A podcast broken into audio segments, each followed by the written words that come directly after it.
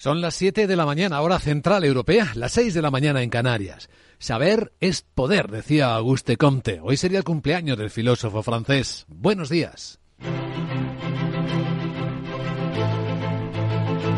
Aquí comienza Capital, la bolsa y la vida.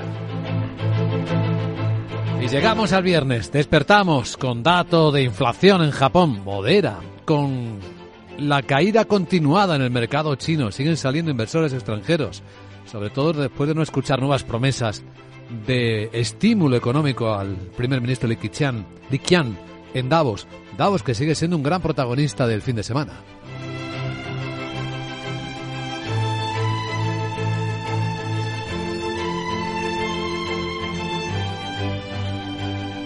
Capital, la Bolsa y la Vida.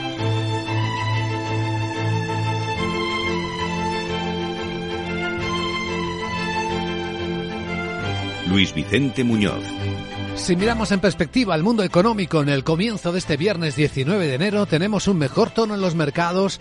Aupa otra vez la bolsa de Tokio subiendo con ganas, fuerza en la tecnología y en los semiconductores tras los resultados de Taiwan Semiconductors que ayer adelantábamos y que muestran ya tendencia a recuperación del mercado. Esto está ayudando al rebote en todo el mundo. Enseguida en Capital Asia, el detalle de hasta dónde llegan las subidas. En el caso de Tokio podemos ya dar el cierre que se produce en este momento del Nikkei, que es del 1,4% de subida.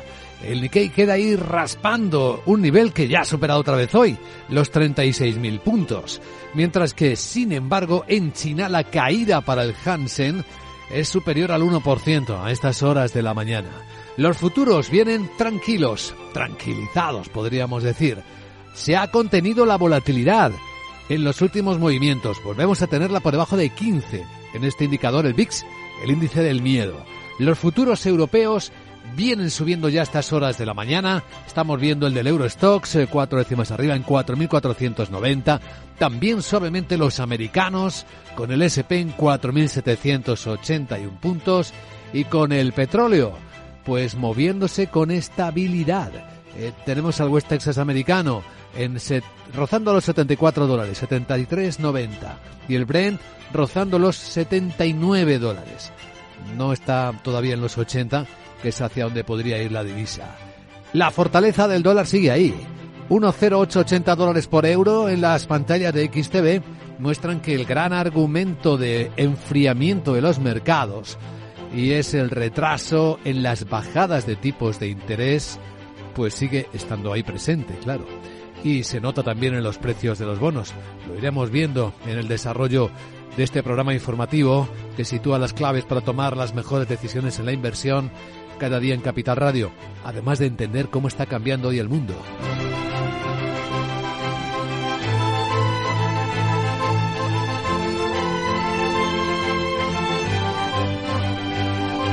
Ayer a esta hora de la mañana avisábamos de un punto rojo que volvía a encenderse en el tablero después del intercambio de misiles e intentando tocar a rebeldes que consideran cada uno de los dos lados entre Irán y Pakistán. Bueno, parece que no ha ido a más. Parece que las declaraciones de ambos eh, países mantienen el respeto a la integridad territorial, soberanía, hablan de amistad. Otra cosa es son estas operaciones militares puntuales que Irán se reservaba como respuesta a los atentados que sufrió en su interior y que Pakistán ha respondido inmediatamente recordando que en suelo iraní también hay algunos rebeldes pakistaníes independentistas. Bueno, el portavoz del Departamento de Estado de Estados Unidos, Matthew Miller, confirma que parece que la cosa está sin escalar más. Comentaba que había tomado nota de los comentarios del gobierno de Pakistán sobre la importancia de las relaciones con sus vecinos y pensamos que fueron declaraciones productivas y útiles y ciertamente no hay necesidad de una escalada. Pedimos, pediríamos moderación a todas las partes en este caso y de momento está ahí. Otra cosa es la situación en Gaza porque con estas palabras el primer ministro de Israel, Benjamin Netanyahu, da un portazo a los eh, comentarios, a las propuestas de otros países de ir avanzando en medio del conflicto hacia dos estados, el israelí y el palestino. Aclaro, dice Netanyahu, que en cualquier pacto en el futuro previsible, con acuerdo o sin acuerdo, el Estado de Israel debe tener el control de seguridad sobre todo el territorio al oeste del río Jordán. Es una condición necesaria. Choca con el principio de soberanía. ¿Qué se le va a hacer?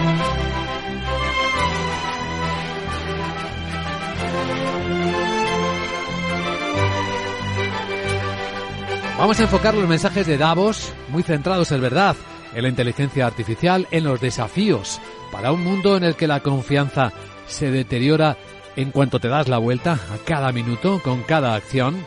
Contaremos algunas claves porque, como decía Sam Altman, el fundador de OpenAI y el chat GPT famoso, pues no sabemos lo que aún viene de lo que va a ser capaz. Que es una tecnología claramente muy poderosa y de la que no podemos decir con certeza exactamente qué va a pasar. Porque ya no solo están hablando de la famosa inteligencia artificial generativa, sino estamos hablando y se está hablando de algo que hasta hoy era hipotético, aunque tras lo escuchado en Davos, la inteligencia artificial general, esa que alcanza ya el nivel cognitivo y de razonamiento de los humanos, parece estar ahí.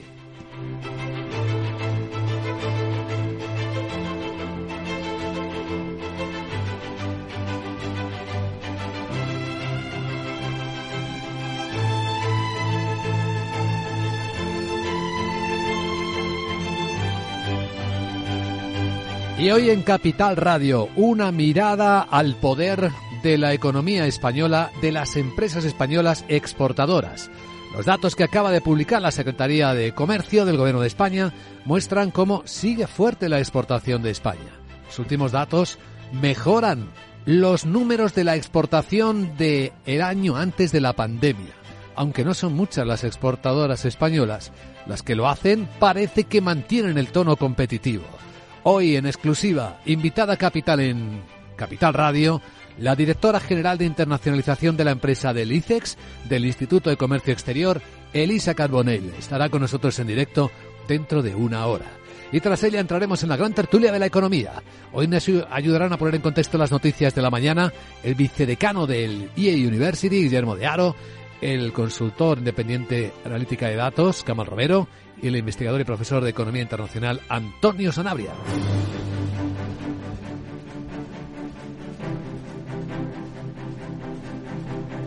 Estas son las noticias que despiertan la economía en Capital Radio con Miguel San Martín y con el Foro Económico Mundial concluyendo su 54 edición con una sesión sobre perspectivas globales hoy a cargo de la presidenta del Banco Central Europeo, Christine Lagarde, y la directora gerente del Fondo Monetario Internacional, Cristalina Georgieva.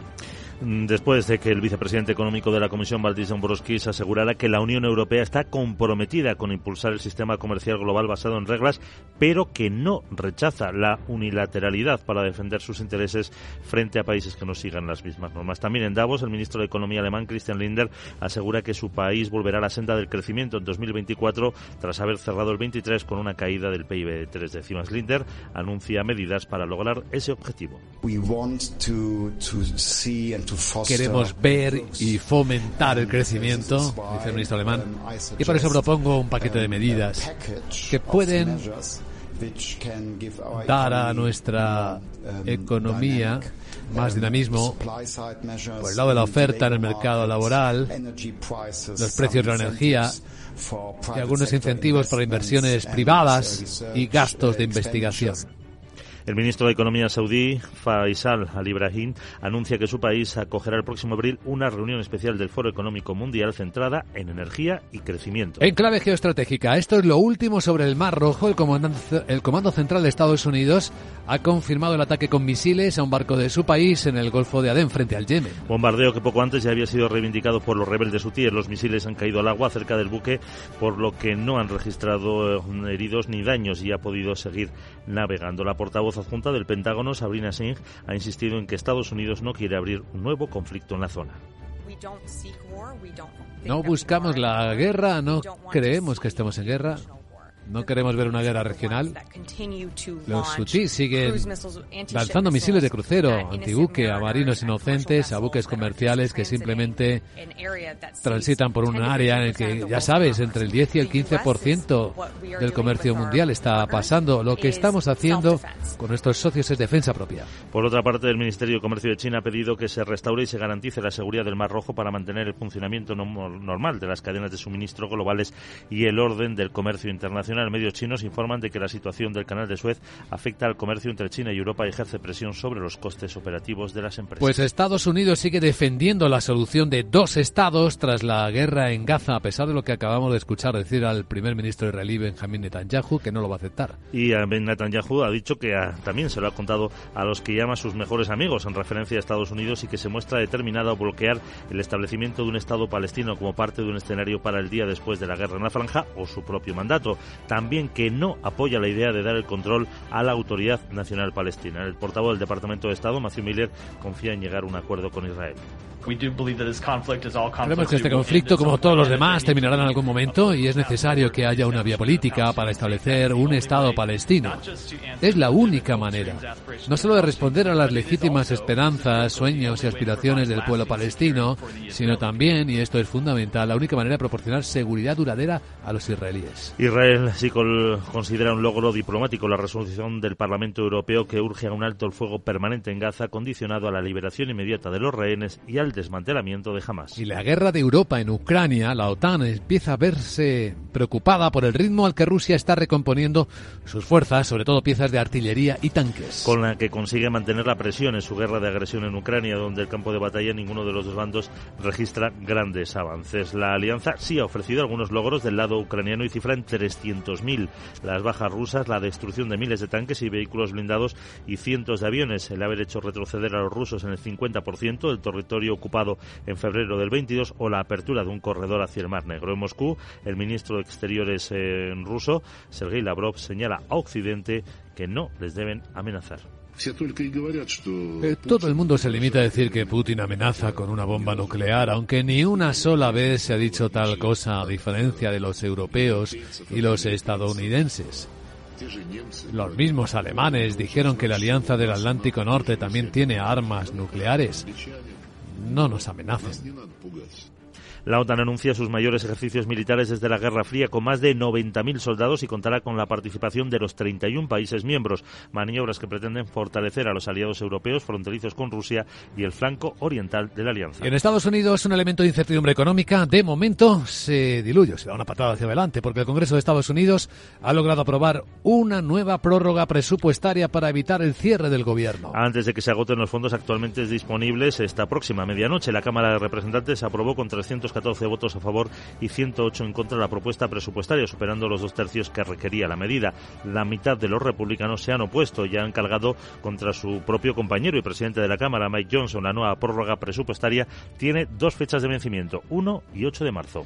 Y aquí en Europa el Parlamento Europeo y también el Consejo han alcanzado un acuerdo para que los vehículos pesados reduzcan sus emisiones obligatoriamente de CO2 en un 90% para el año 2040, tomando las eh, referencias del 2019. Pero para los autobuses urbanos tienen que alcanzar ese umbral 10 años antes, en 2030, eh, para llegar al, cero en 2035. Los camiones y autobuses representan el 25% de las emisiones de gases de efecto invernadero del transporte por carretera y tendrán que reducir ese CO2 que liberan a la atmósfera en eh, fases, un 45% para el 30, un 65% para el año 35 y la reducción del 90% en 2040. Un acuerdo provisional que tiene que ser aprobado formalmente por el Consejo, por los países de la Unión y el Pleno de la Eurocámara. Y en España y en la economía y de interés para las empresas, la de mayor impacto económico es esta noticia. El Tribunal Constitucional ha declarado siete años después inconstitucional la reforma del impuesto de sociedades que implementó el gobierno del PP, el ministro Montoro, para recaudar más en 2016. Considera que vulnera el deber de contribuir a los gastos públicos por modificar aspectos esenciales del tributo mediante un decreto. Se suma a la anulación ya en 2020 del decreto ley que aumentaba los pagos fraccionados del impuesto a las grandes empresas, medidas que se aprobaron, como dices, en el 16 para incrementar la recaudación y reducir el déficit. Por seguridad jurídica, la sentencia no tiene efecto retroactivo, salvo para liquidaciones ya impugnadas y pendientes de resolución, igual que hicieron con la plusvalía municipal y eso dificulta medir su impacto económico. Lo explica el presidente de Gesta, José María Mollinero.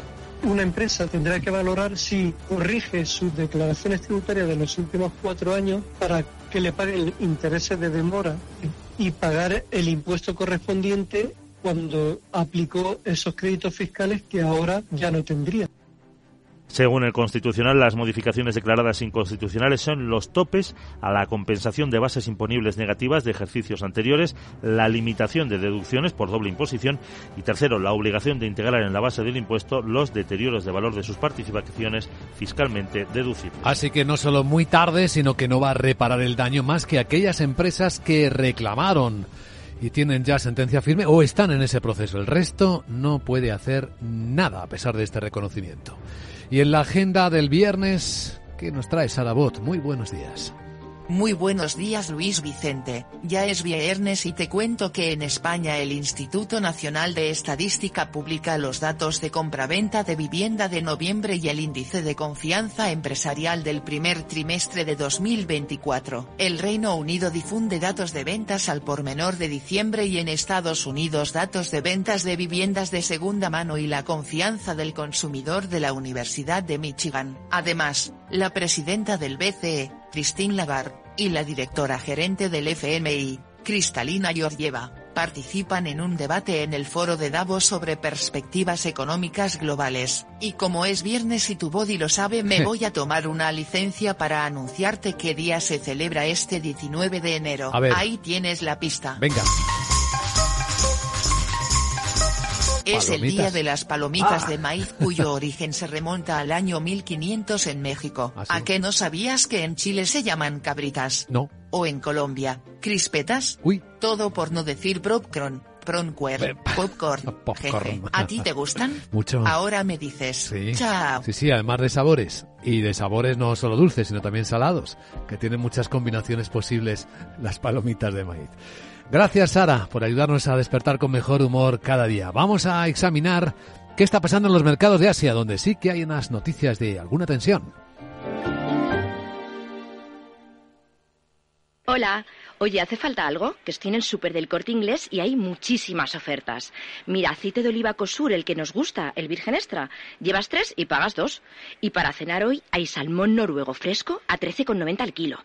Aprovecho, ¿no? Que son muy buenos precios. Supercor, Hipercor y Supermercado El Corte Inglés. ¿Qué necesitas hoy? En tienda, web y app.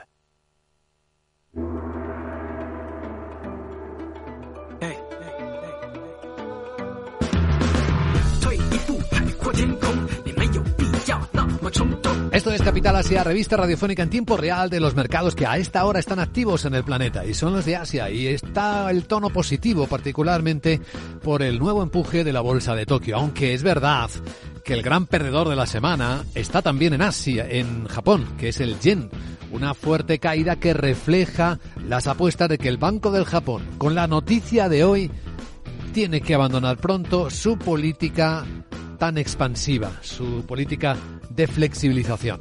Bueno, vamos por orden, con los datos y los hechos de la noche.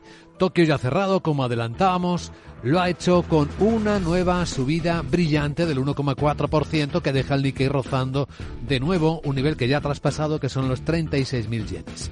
Pero ahí está el dato de la noche, el que hace pensar todo esto, y es una inflación japonesa que se modera. Sandra Torrecillas, buenos días. Buenos días, sí, al menos en los datos de diciembre, porque la inflación subyacente de Japón, esta excluye alimentos frescos, pero sí que incluye los costes energéticos, ha subido un 2,3% en tasa interanual. Ha estado en línea con lo esperado, pero se mantiene por encima del 2% del objetivo del Banco Central. Es cierto que se ralentiza por segundo mes consecutivo eh, porque en noviembre subía al ritmo del 2,5%.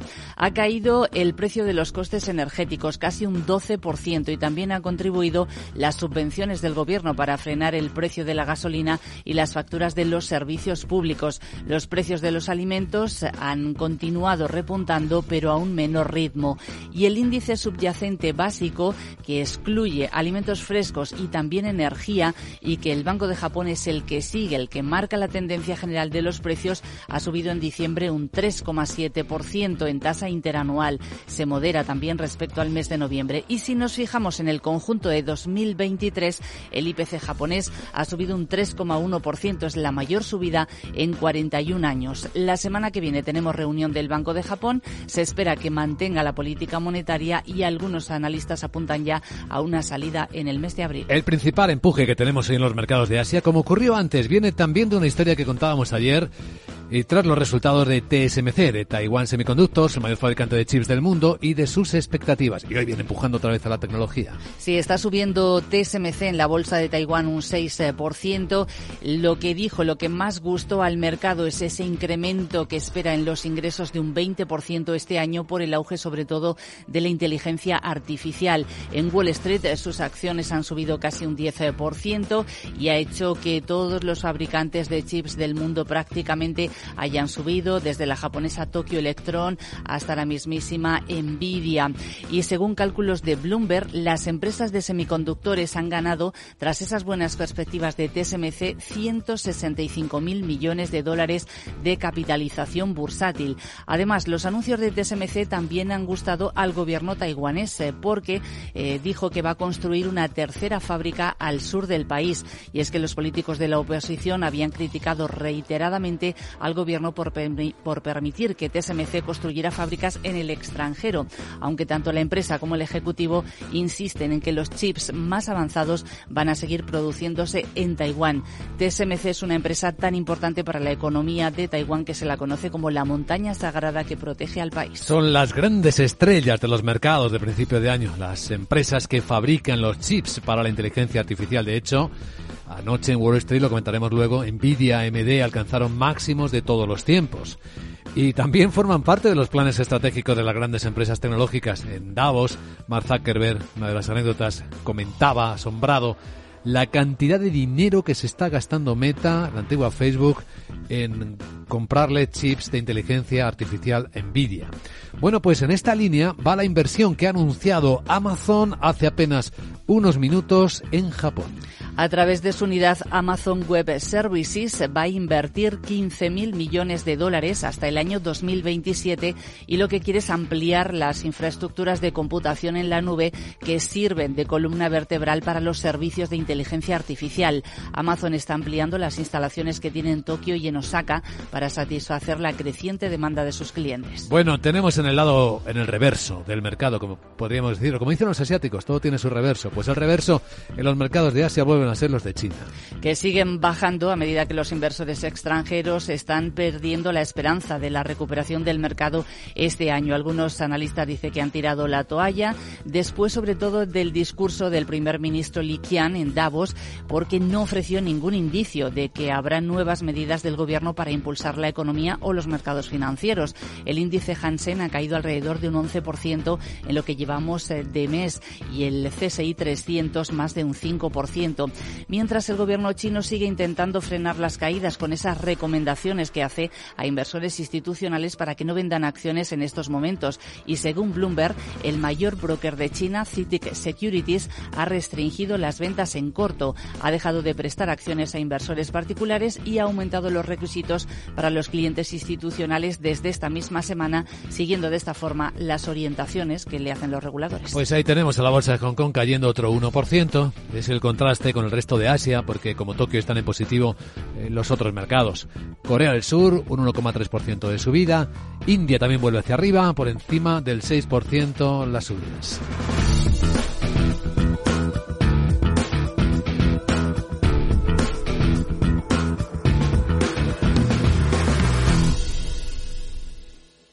Capital, la Bolsa y la Vida, el programa de radio que despierta la economía, con Luis Vicente Muñoz. Vamos a revisar las alertas y las polémicas activadas desde las montañas suizas de Davos. Laura Blanco, buenos días. Buenos días. Allí hablaba este jueves Josuyo Anima, CEO de Repsol, y la ministra Rivera le acusaba de negacionista, negacionista y retardista en la sexta. Escuchen a la ministra. Es una manera clásica de negacionismo y retardismo, cosa, como digo, que nunca hubiera esperado de un señor como es eh, Josu Yonima. ¿Y qué es lo que dijo Imaz, el CEO de Repsol? Que hay que repensar la política energética, que en el mundo aumenta las emisiones de CO2 frente al objetivo de reducirlas y que no se puede hacer una aproximación ideológica a la transición. Para explicar esa aproximación ideológica, Imaz pone un ejemplo. No es la primera vez que lo hace. Pone el ejemplo de una zona donde, por ejemplo, se elimina una infraestructura energética y se sustituye por un centro de interpretación de la naturaleza. Y lo explica así. Vamos a poner un centro de interpretación, dice un museo que sea de transición justa, creando tres puestos de trabajo, pagándoles mil euros al mes cuando los trabajadores industriales tienen salarios de tres, cuatro, cinco veces más o, o seis mil euros al mes. Entonces son mejores trabajos. Entonces esa no es la solución, sino la consecuencia de un enfoque ideológico de la transición energética. Bueno, los centros de interpretación ya sabemos que a mucho no le gustan porque no es la primera vez que dice que no son la solución para generar empleo en la transición energética. Y añade, bueno, es que no se puede descarbonizar todo. Bueno, sí, se puede descarbonizar todo. Lo que no se puede todo es electrificarlo todo. Descarbonizar no es electrificar. Esto no es cierto. La electrificación es una parte importante y nosotros también somos parte de ese proceso de electrificación, pero en los próximos años probablemente a la mitad de la economía, el 40%, por el porcentaje que quieras, no se va a descarbonizar. La aviación, el sector marítimo, muchas industrias. Por eso necesitamos producir líquidos renovables. Biofuels, tenemos que invertir mucho. Bueno, Repsol va a presentar Luis Vicente el plan estratégico el 22 de febrero y a estas alturas desconocemos cómo va a bonificar el gobierno el impuestazo a las energéticas a través de, bueno, pues bonificar inversiones en la industria, en la transición, es decir, desconocemos el impacto que el impuesto va a tener en las cuentas de Repsol. Y de nuevo, ¿qué es lo último que se ha dicho sobre la IA con sus líderes? En Davos, también en las montañas, habla San Alman, mucha expectación poderosa, puede salir mal. Bueno, esto lo sabíamos de la inteligencia artificial. Alman lo hemos contado cuando ha estado Alman en Madrid, eh, ya lo ha advertido en más ocasiones. Pero, Luis Vicente, vamos a la chicha, vamos a razonar. ¿Tú me puedes explicar tu razonamiento, tus conclusiones, ¿verdad? Sí. Claro, aquí la pregunta es, ¿yo le puedo pedir a la inteligencia artificial que me explique su proceso de razonamiento? Alman dice que eso va a pasar. Eh, realmente entiendo por qué estás pensando lo que estás pensando. No eres una caja negra para mí. Pero lo que puedo pedirte es que me expliques tu razonamiento. Puedo decir que piensas esto, ¿por qué? Y puedes explicar primero esto, luego otro, luego llegar a la conclusión, luego eh, contexto y todo eso. Y puedo decir si eso me parece razonable o no. Y creo que nuestro sistema de inteligencia artificial también van a poder hacer lo mismo. Podrán explicarnos en lenguaje natural el paso de concluir desde A hasta B y podremos decir si creemos que esos son buenos pasos. Bueno, pues habla Alman, quien por cierto advierte de que a los medios de comunicación, porque incluyan búsquedas, resúmenes a través de la inteligencia artificial, se les va a pagar. Pone como ejemplo el New York Times. Pero habla también Nick Clegg, recuerdas, es el Public Affairs de Meta. Y él dice, vamos a lo práctico, a regular con lo práctico. Y la inteligencia artificial ya se puede regular, dice Nick Clegg, desde un punto de vista práctico. Lo que pongo al principio de todo es lograr que la industria toda, las grandes plataformas que ya están trabajando en esto, pero fundamentalmente también los actores más pequeños, realmente forzar el ritmo para lograr estándares comunes sobre cómo identificar y, básicamente tienen lo que se llama marcas de agua invisibles en las imágenes y en los vídeos, que pueden ser generadas por herramientas de IA generativa que no existen por el momento. Cada empresa hace lo suyo. Se están produciendo algunos debates interesantes en algo llamado Asociación para la IA, pero en mi opinión, esta es la tarea más urgente que enfrentamos hoy. Bueno, en definitiva, marcas de agua para contenido generado por la inteligencia artificial. Esa sería eh, el primer paso que deberíamos dar todos para saber si una imagen la, la ha generado la mano del hombre o la ha generado Luis Vicente, la inteligencia artificial, por ejemplo, tu querida Sarabot. Nos ayudaría mucho para el desafío más grande que tenemos en este momento, la desinformación.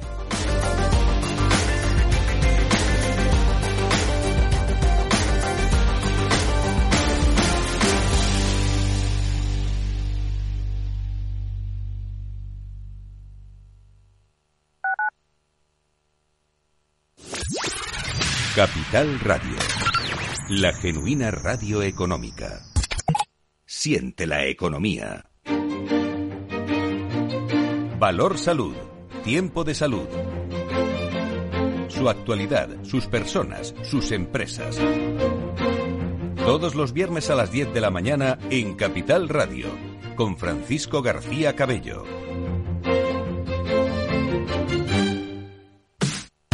Los viernes en Capital Radio te proponemos descubrir y comprender las estrategias de empresas con éxito que servirán de inspiración y ejemplo para la tuya. Escucha Metaempresas, un programa presentado por Andrés Arenas con la presencia y los consejos de expertos en distintas áreas y profesores de reconocida trayectoria.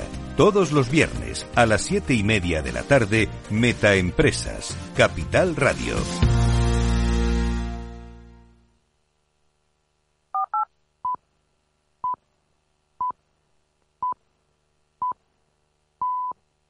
Las siete y media de la mañana, hora central europea, son las seis y media en Canarias. Saber para prever a fin de poder, solía decir Auguste Comte, el filósofo francés, que hoy cumpliría años. Buenos días.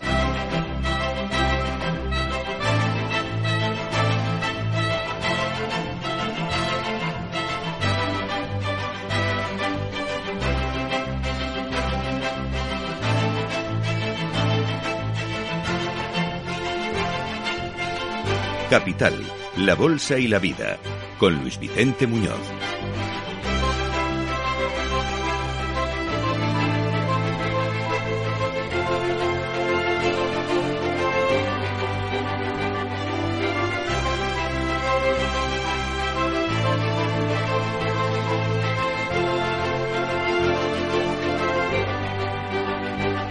Despertamos este viernes con nuevo rally bursátil de las empresas tecnológicas fabricantes de chips. Qué buen impulso le dieron los resultados de TSMC, Taiwan Semiconductors, el líder mundial de los fabricantes de chips para la inteligencia artificial, pero sobre todo sus expectativas. Máximos históricos de Nvidia, máximos históricos para AMD, American Micro Devices. Tenemos un buen empuje, muy alentado por los comentarios de Davos, confiando en las grandes soluciones que traerá la inteligencia artificial junto con los enormes desafíos. Lo estamos recorriendo en Capital Radio en el despertar de este viernes decimonoveno día del mes de enero del año 2024 en el que entre las grandes novedades es que no ha escalado de momento más la tensión bélica después de las escaramuzas a uno y otro de la frontera cuando se bombardearon primero Irán a Pakistán y después Pakistán a Irán. De hecho, el portavoz del Departamento de Estado de Estados Unidos, Matthew Miller, dice que lo está monitorizando y que de momento parece que no hay escalada. Dice que ha tomado nota de los comentarios del gobierno de Pakistán sobre la importancia de las relaciones de cooperación entre Pakistán e Irán, y sus vecinos. Pensamos que fueron declaraciones productivas y útiles y ciertamente no hay necesidad de una escalada y pediríamos moderación a todas las partes en este caso. Tampoco parece que hay mayor escalada, aunque es verdad que los hutíes del Yemen en el Mar Rojo han vuelto a atacar a un barco estadounidense al que no alcanzaron cuando le lanzaron un misil, pero hay un elemento geopolítico de tensión. Y es que aunque Estados Unidos y muchos países del mundo defienden para cuando acabe el conflicto en Gaza la solución de dos estados, un estado palestino diferente del de Israel, Benjamín Netanyahu, el actual primer ministro israelí, dice que no, ni hablar. Aclaro, dice Netanyahu, que en cualquier pacto de futuro previsible, con acuerdo o sin acuerdo, el Estado de Israel debe tener el control de seguridad sobre todo el territorio al oeste del río Jordán. Es una condición necesaria, dice Netanyahu. Choca con el principio de soberanía. ¿Y qué se le va a hacer? Y esa es una cuestión de tensión, efectivamente, en la zona. Tenemos, eh, por lo demás, el foro de Davos de nuevo con protagonistas importantes. Hoy dos mujeres de fuerte poder económico. La presidenta del Banco Central Europeo, Christine Lagarde, y la directora gerente del Fondo Monetario Internacional, Cristalina Georgieva, salen a escena. Tenemos en el foco esta cuestión y otras importantes. De todo ya hablaremos en la gran tertulia de la economía hoy con nuestras personalidades invitadas. Con el vicedecano del IE University, Guillermo de Aro, con el especialista en analítica de datos, Kamal Romero, con el investigador de Economía Internacional, Antonio Sanabria. Pero antes, hoy tenemos entrevista exclusiva con la directora general de internacionalización de empresa del ICEX, del Instituto del Comercio Exterior Español, Elisa Carbonell, justo cuando se acaban de publicar los datos que muestran cómo las empresas españolas siguen siendo exportadoras competitivas y han alcanzado y rebasado los números de antes de la pandemia. Ha ocurrido en la última lectura a finales de año. Lo veremos eh, a partir de las 8 y 10, 7 y 10 en Canarias. Y con ellos llegaremos hasta la apertura de las bolsas europeas, que mantendrán el impulso y el empuje de las tecnológicas, allí donde coticen. Pero bueno, estamos viendo en las pantallas de CMC Marques Broker como el futuro europeo viene con una subida de cuatro décimas en 4.490. En positivo viene también el futuro del mercado americano, el SP, ahora mismo muy poquito, ¿eh? una décima, en 4.782.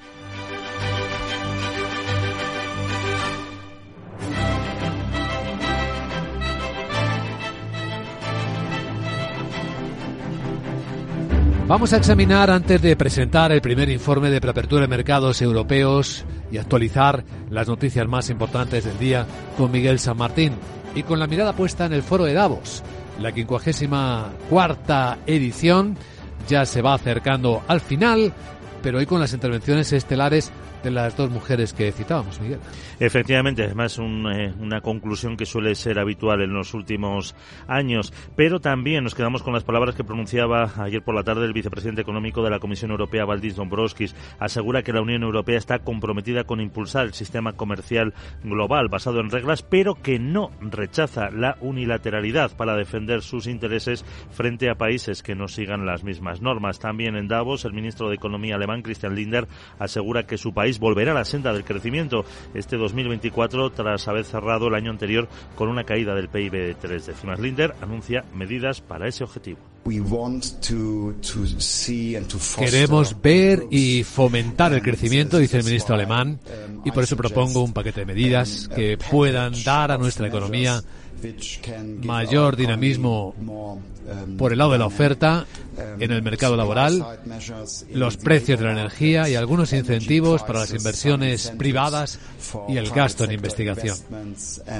El ministro de Economía saudí, Faisal al-Ibrahim, anuncia que su país acogerá el próximo abril por primera vez una reunión especial del Foro Económico Mundial fuera de Davos. Estará centrada en energía y crecimiento. Bueno, del lado americano, y tras escuchar al primer ministro israelí Netanyahu defender que no habrá dos estados, no habrá un Estado palestino después de la guerra de Gaza, Estados Unidos sigue defendiendo esa solución de dos estados y se contrapone así a, las palabras del primer ministro israelí. Un Benjamín Netanyahu que confirma que además se lo ha comunicado a lo que llama sus mejores amigos, en referencia a Estados Unidos, y que se muestra determinado a bloquear el establecimiento del Estado palestino como parte de un escenario para el día después de la guerra en la franja o de su propio mandato. También que no apoya la idea de dar el control a la Autoridad Nacional Palestina. El portavoz del Departamento de Estado, Matthew Miller, confía en final en llegar a un acuerdo con Israel. Es que creemos que este conflicto, dice Miller, como todos los conflictos, va a terminar en algún momento y es necesario que haya una vía política para establecer un Estado palestino. Es la única manera no solo de responder a las legítimas esperanzas, sueños y aspiraciones del pueblo palestino, sino también, y es fundamental, la única manera de proporcionar seguridad duradera al pueblo de Israel. Israel que considera un logro diplomático la resolución del Parlamento Europeo que urge a un alto el fuego permanente en Gaza condicionado a la liberación inmediata de los rehenes y al desmantelamiento de Hamas. Y sobre la guerra en Europa, tras la invasión rusa de Ucrania, la OTAN, ahora tal y como van las cosas, empieza a mostrar su preocupación por el ritmo al que Rusia está recomponiendo sus fuerzas, sobre todo piezas de artillería y tanques. Y así consigue mantener la presión en Ucrania, donde el campo de batalla dice ninguno de los dos bandos registra grandes avances. La alianza sí ha ofrecido algunos logros por parte del lado ucraniano. Cifra en 300.000 las bajas rusas, que se han destruido miles de tanques y vehículos blindados y cientos de aviones, al haber hecho retroceder también a los rusos en el 50% del territorio que ocuparon en febrero del 22 o la apertura también de un corredor hacia el Mar Negro. En Moscú, el ministro ruso de Exteriores, Sergei Lavrov, dice a Occidente que no les deben amenazar. Todo el mundo se limita a decir que Putin amenaza con una bomba nuclear, aunque ni una sola vez ha dicho tal cosa, a diferencia de los europeos y los estadounidenses. Los mismos alemanes dijeron que la Alianza del Atlántico Norte también tiene armas nucleares. No nos amenacen, dice el ministro ruso. La OTAN anuncia sus mayores ejercicios militares desde la Guerra Fría. Más de 90.000 soldados contará con la participación de los 31 países miembros. Maniobras que pretenden fortalecer a los aliados europeos fronterizos con Rusia y también el flanco oriental de la alianza. En clave económica, una incertidumbre americana que se alivia de nuevo temporalmente. El Congreso de Estados Unidos ha aprobado una nueva prórroga presupuestaria para evitar el cierre del gobierno. Y lo hacen desde que se agoten los fondos actualmente disponibles esta próxima medianoche. La Cámara de Representantes aprobó con 314 votos a favor y 108 en contra la propuesta presupuestaria. Superan así los dos tercios que requiere la medida. La mitad de los republicanos se han opuesto y han cargado además contra su compañero y presidente de la Cámara, Mike Johnson. La nueva prórroga presupuestaria tiene dos fechas de vencimiento, el 1 y el 8 de marzo. Y en Europa el Parlamento y el Consejo ya tienen un acuerdo para que los vehículos pesados reduzcan sus emisiones de CO2 en un 90% en el año 2040 respecto a la medida del 2019. Más estrictas para los autobuses urbanos. Tienen que alcanzar ese umbral del 90% en 2030 y llegar a las cero emisiones en 2035. Dice la Unión Europea que los camiones y autobuses representan el 25% de las emisiones de gases de efecto invernadero del transporte por carretera y que tendrán que reducir el CO2 que liberan a la atmósfera eh, de forma gradual. Un 45% en el año 30, un 65% en el 35 para llegar a ese 90% en el año 40. Un acuerdo provisional que tiene que ser aprobado formalmente por el Consejo de la Unión Europea, es decir, los países, y por el Pleno de la Eurocámara. Y en España, solo las empresas que hayan estado litigando desde el año 2016 por algo que hizo el gobierno del PP van a poder ver restaurado su daño económico después de que el Tribunal Constitucional declarase siete años después inconstitucional aquella reforma del PP aquella reforma del ministro Montoro sobre el impuesto de sociedades para recaudar más. Dice que vulnera el deber de contribuir a los gastos públicos por modificar aspectos esenciales del tributo mediante un real decreto. Se suma a la anulación en 2020 del decreto ley que aumentaba los pagos fraccionados del impuesto a las grandes empresas, medidas que se aprobaron en 2016 para incrementar la recaudación y reducir el déficit. Por seguridad jurídica, la sentencia no tiene efecto retroactivo, salvo para liquidaciones ya impugnadas y pendientes de resolución, igual como que pasó con la plusvalía municipal y eso dificulta medir su impacto económico. Lo explica el presidente de Gesta, la Asociación de Técnicos de Hacienda, José María Mollinedo. Una empresa tendrá que valorar si corrige sus declaraciones tributarias de los últimos cuatro años para que le paguen intereses de demora y pagar el impuesto correspondiente cuando aplicó esos créditos fiscales que ahora ya no tendría. Según el Constitucional, las modificaciones declaradas inconstitucionales son los eh, topes a la compensación de bases imponibles negativas de ejercicios anteriores, la limitación de las deducciones por doble imposición y la obligación de integrar en la base del impuesto los deterioros de valor de sus participaciones fiscalmente deducibles. Veamos ahora la agenda de Sara Bot, a ver qué tal viene el viernes. Muy buenos días, Sara, ¿cómo estás? Muy buenos días Luis Vicente, Tuda y viernes y te cuento que en España el Instituto Nacional de Estadística publica los datos de compraventa de vivienda de noviembre y el índice de confianza empresarial del primer trimestre de 2024. El Reino Unido difunde datos de ventas al por menor de diciembre y en Estados Unidos datos de ventas de viviendas de segunda mano y la confianza del consumidor de la Universidad de Michigan. Además, la presidenta del BCE, Christine Lagarde, y la directora gerente del FMI, Cristalina Georgieva, participan en un debate en el foro de Davos sobre perspectivas económicas globales. Bueno, ahora me has dejado preocupadísima con eso de la IA que ahora la han ascendido, sí, ¿no? Bueno. Habéis dicho que es general. Sí. ¿Eso quiere decir que ya es más que capitán? ¿No? Mm, sí. Pero lo más importante, ¿sabrá más que yo? Mm. Aunque dudo muchísimo que tenga mi glamour, locuacidad o capacidad de pedir, sobre todo. Jeje. Ya. Ains, Ains, paciencia. paciencia. Chao. Chao, pero tú siempre serás única, querida Sarabot. Eres la pionera, la primera redactora robot de la radio en España. Bueno, y de muchos otros medios. Bueno, ya en serio, vamos a situar las claves que mueven los mercados este viernes, donde la tecnología los fabricantes de chips brillan de nuevo con luz propia.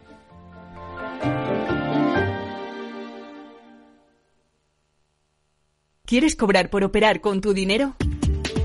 Con Darwinex es posible y funciona así. Operas un universo de más de 1.500 instrumentos financieros en condiciones competitivas, con nuestro broker o a través de Interactive Brokers. Y aquí viene lo bueno. Mientras operas, construyes tu track record para nuestra gestora que te paga por tu éxito.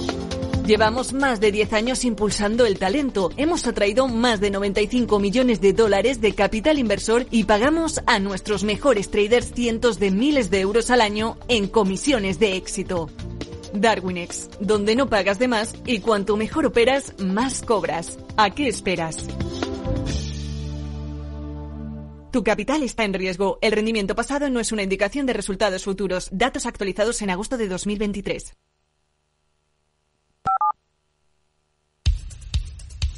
Capital, la Bolsa y la Vida, con Luis Vicente Muñoz. Y con la información de CMC Market Brokers vamos a situar en este primer informe de preapertura de los mercados de Europa cómo vienen las tendencias positivas, ya lo adelantamos, hasta la volatilidad se ha contenido un poco el índice del miedo, el VIX ha bajado por debajo de los 15 puntos de nuevo después del repunte que vimos en los dos días previos tenemos un buen contexto en el que se van digiriendo las incertidumbres, las tensiones que han agitado los mercados en esta semana que estamos a punto de cerrar. Ahora mismo, los futuros del mercado europeo vienen apuntando a un comienzo de sesión suavemente alcista. El futuro del mercado europeo, del Eurostox, sube cuatro décimas, 4.490 puntos. El futuro americano está muy plano, ¿eh? en 4.783 puntos el SP500. Sandra Torrecillas, buenos días. Buenos días. Eh, vamos a seguir vigilando a la tecnología que ha sido y es la protagonista de las últimas horas eh, con subidas a lo largo y ancho de todos los mercados del mundo después de esas eh, buenas previsiones de la empresa taiwanesa TSMC. Sin perder de vista la tensión geopolítica después de que Estados Unidos haya lanzado nuevos ataques dirigidos contra UTIs en el Mar Rojo.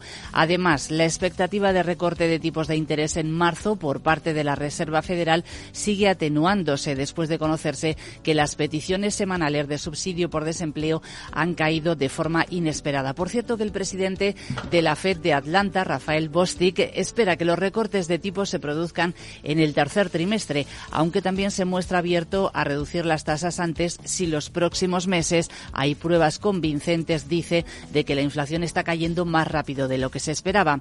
Hoy en el foro de Davos vamos a volver a escuchar a la presidenta del Banco Central Europeo, Christine Lagarde, va a ser en un debate sobre perspectivas económicas globales. A ver qué dice la jefa del Banco Central Europeo. También se van a cotizar noticias que tenemos aquí delante, entre otras, a ver qué tal cae el nombramiento ya del nuevo CEO de, en el negocio de moda de una de las grandes firmas de lujo del mundo. El nuevo responsable ejecutivo de ese negocio de moda va a ser un veterano, Michael Burke, que lleva más de 40 años en el grupo y que ha dirigido varias de sus marcas más icónicas como Dior, Fendi, Bulgari o Louis Vuitton. El nuevo número uno de ese negocio va a asumir eh, sus responsabilidades a partir, de, a partir del 1 de enero. Eh, va a reemplazar a Sidney Toledano, que ha estado los últimos cinco años a las riendas de esta actividad y Burke se define a sí mismo como un apóstol del largo plazo, de la artesanía, de la creatividad y de la excelencia y que todo esto forma parte, dice, de la receta que piensa aplicar a las marcas para que sean más deseables y batir nuevos récords con Louis Vuitton. Como ustedes se imaginan, efectivamente estamos hablando de LVMH, del gigante del lujo y la moda. Otro protagonista va a ser BASF. Acaba de ofrecer al mercado cifras eh, preliminares de 2023 y no son demasiado buenas. Beneficio operativo 3.800 millones de euros. Dice que no cumple con las previsiones, cita menores márgenes en sus ventas. Esas ventas y el beneficio tampoco han cumplido objetivos y recordamos que BASF ya ha anunciado una reforma de su organización para hacer frente a la caída de las ganancias y al lento crecimiento, sobre todo en sus mercados europeos. En diciembre, además, nombró a otro veterano al frente de la compañía, Marcus Camiens, como consejero delegado. Los títulos de BASF ya en preapertura están bajando más de un 2%. ¿Qué otros protagonistas podremos tener en Europa? La energética Soltec, que ha vendido a la empresa francesa Total Energies el 65% de su proyecto de energía fotovoltaica en Campos del Río, que alcanza los 59 megavatios. No han facilitado detalles financieros. Bueno, pues eso en Europa. Con el euro, según vemos en pantallas, más o menos como ayer a estas horas. Sigue fuerte el dólar. Está en XTB el euro dólar a 1,0878. A continuación el mercado americano.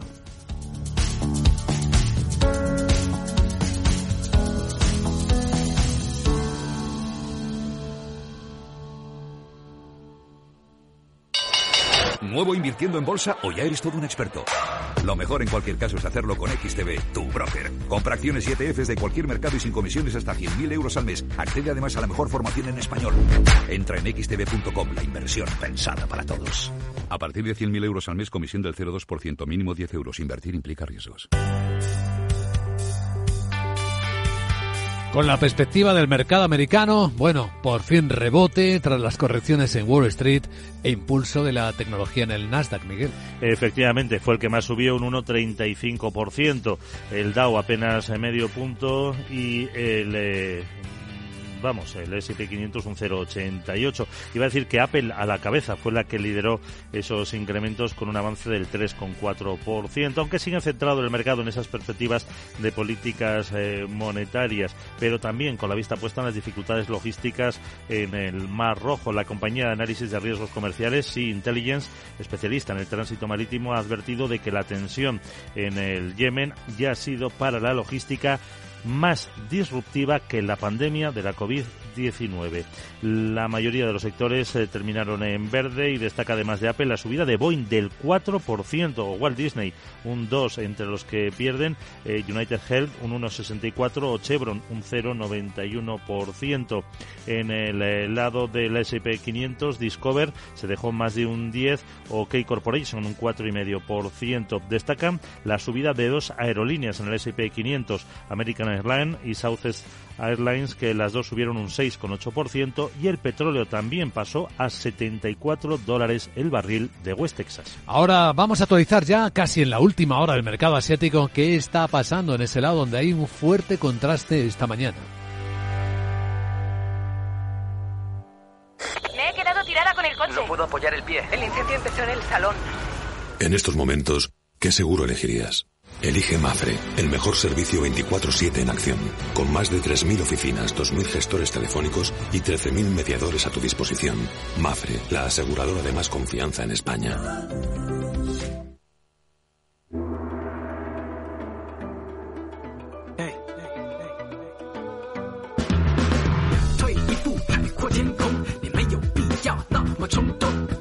En Asia, de nuevo, la bolsa japonesa ha sido la reina de la noche, de la noche europea. Ha cerrado con otra subida del 1,4%, vuelve a estar el Nikkei ahí en ese nivel de hace 34 años, los 36.000 puntos. Ha habido un dato de inflación en el mes de diciembre del 2,3%, descontando algunos componentes, que modera la tasa. Y eso pues apunta a que en las expectativas del mercado son a que ya mueva ficha por fin el lentísimo Banco Central japonés. Esto está perjudicando, claro, al yen, que es el gran perdedor de la semana. Hay subidas en el resto de las bolsas de Asia. En Corea del Sur del 1,3%, en India del 0,5% y hay otra vez caídas en el mercado chino. No solo ha empezado muy mal el año, sino que no se recupera. La bolsa de Hong Kong está perdiendo otro 1%. El Hansen está bajando a los 15.222 puntos.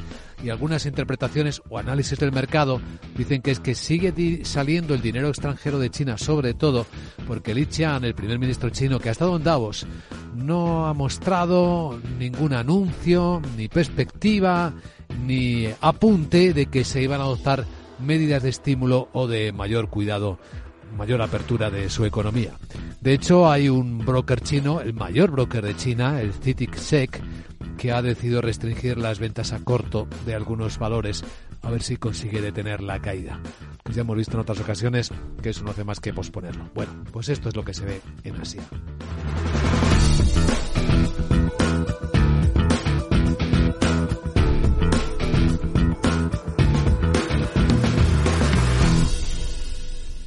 CaixaBank patrocina este espacio. Y ahora vamos a echar un vistazo a la prensa financiera del mundo. Nos encontramos en Estados Unidos en la portada del Wall Street Journal el siguiente titular. Un mercado de deuda caliente está reduciendo drásticamente los costes de endeudamiento para las empresas más arriesgadas o que tienen mayor riesgo. Las empresas que tienen bajas calificaciones crediticias se están apresurando a reducir su coste de endeudamiento incluso antes de que la Reserva Federal haga un solo recorte de los tipos de interés, que es lo que se espera suceda este año, aunque está la duda de cuándo va a empezar y hasta dónde va a llegar. El diario americano cuenta también que el conflicto del Mar Rojo está afectando a la navegación y que es Europa la que vuelve a llevarse la peor parte, la que está sufriendo los principales retrasos en la cadena de suministro. El diario americano también dice que la IA, inteligencia artificial, es la comidilla de Davos y se pregunta, ¿es la hora de vender? La fase de burbuja verdaderamente loca ha terminado, pero el caso de inversión sigue siendo complejo, concluye el diario, que también recoge lo que estábamos contando esta mañana, como el Congreso americano ha evitado el cierre mientras los conservadores se enfurecen, el cierre de la Administración. Y también en clave empresarial, Macy's, la cadena de grandes almacenes americanos, cuenta en exclusiva este diario, va a recortar 2.350 empleos y va a cerrar cinco tiendas. Dice que se va a centrar más en la experiencia de los clientes.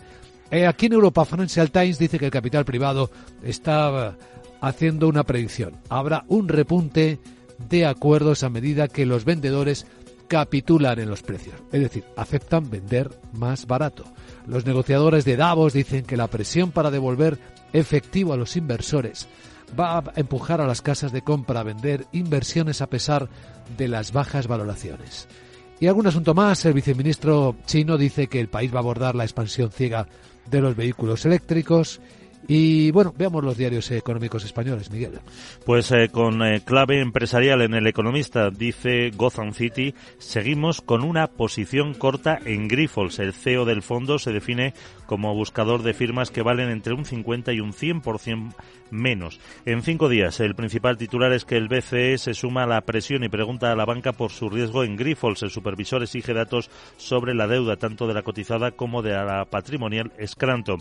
Y dos entrevistas en el diario Expansión en Davos con Carlos Torres, presidente del BBVA, dice que el impuesto a la banca daña la economía española y entrevista a Martin Westerland, el CEO de CEPSA en Davos. La transición energética tiene en la burocracia a su mayor enemigo. Más eh, asuntos. En la foto de portada, el gráfico de portada del economista dice que el SMI es menor al 60% del salario medio en solo cuatro regiones, Madrid, País Vasco, Navarra y Cataluña. 13 de las 17 autonomías superan ya el objetivo que la vicepresidenta Díaz marcó para los incrementos del salario mínimo interprofesional. En el diario Cinco Días también destaca que IFM se refuerza en Naturgy y se asuma al segundo, se asoma al segundo eh, consejero y que la justicia tumba el alza fiscal de Montoro, pero limita el impacto, como hemos eh, contado. En el Economista también dice que la banca española tiene el 45% de las eh, provisiones de la europea, que tres de las seis entidades financieras pierden en bolsa la recomendación de compra, son Banco Sabadell, Bankinter y Unicaja, también que Estados Unidos exigirá a BlackRock que detalle sus planes en Naturgy y que el corte inglés se alía a Inditex y a Mango para los residuos textiles. Precisamente los sindicatos piden al textil un sueldo mínimo de 200.000, eh, de 20.000 euros. En el diario Expansión es el que más destaca esas palabras de Teresa Rivera acusando a Yosuyon Imaz de negacionismo por calificar de ideológica la política energética del gobierno. Y también destaca el diario Expansión eh, sobre la fusión entre Orange y Másmóvil que está próxima ya la luz verde. Un par de apuntes eh, más. Nos encontramos en el diario Cinco Días que la CNMV lanza la mayor oferta de empleo de su historia, a la vez que recoge, eh, también lo leemos en las páginas de economía del país, que hay 100.000 nuevos empleados públicos. También que la abogada de la del Tribunal de Justicia de la Unión Europea valida la macrodemanda por las cláusulas suelo y el ministro de Transporte, Óscar Puente, anticipa una subida de las tasas aéreas, pero ojo, para los pasajeros. Los funcionarios públicos, 3 millones en España y lo que ha aflorado, cuenta el país, son 100.000 funcionarios que estaban en prácticas. Y otra cosa curiosa que vemos en prensa generalista también es que el gobierno planea movilizar 18.000 millones para el desarrollo de la inteligencia artificial en España, según el diario El Mundo.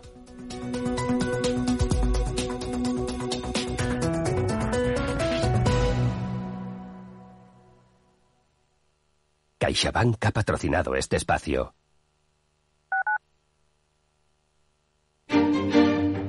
Los viernes en Capital Radio, la salud protagonista. Valor Salud. Industria, pacientes, profesionales y directivos del sector. Investigación y todas las áreas del mundo de la salud y sanidad con los expertos y destacadas empresas. Valor Salud. Cada viernes a las 10 de la mañana, la salud protagonista con contenidos claves y un estilo propio. Valor Salud. Con Francisco García Cabello.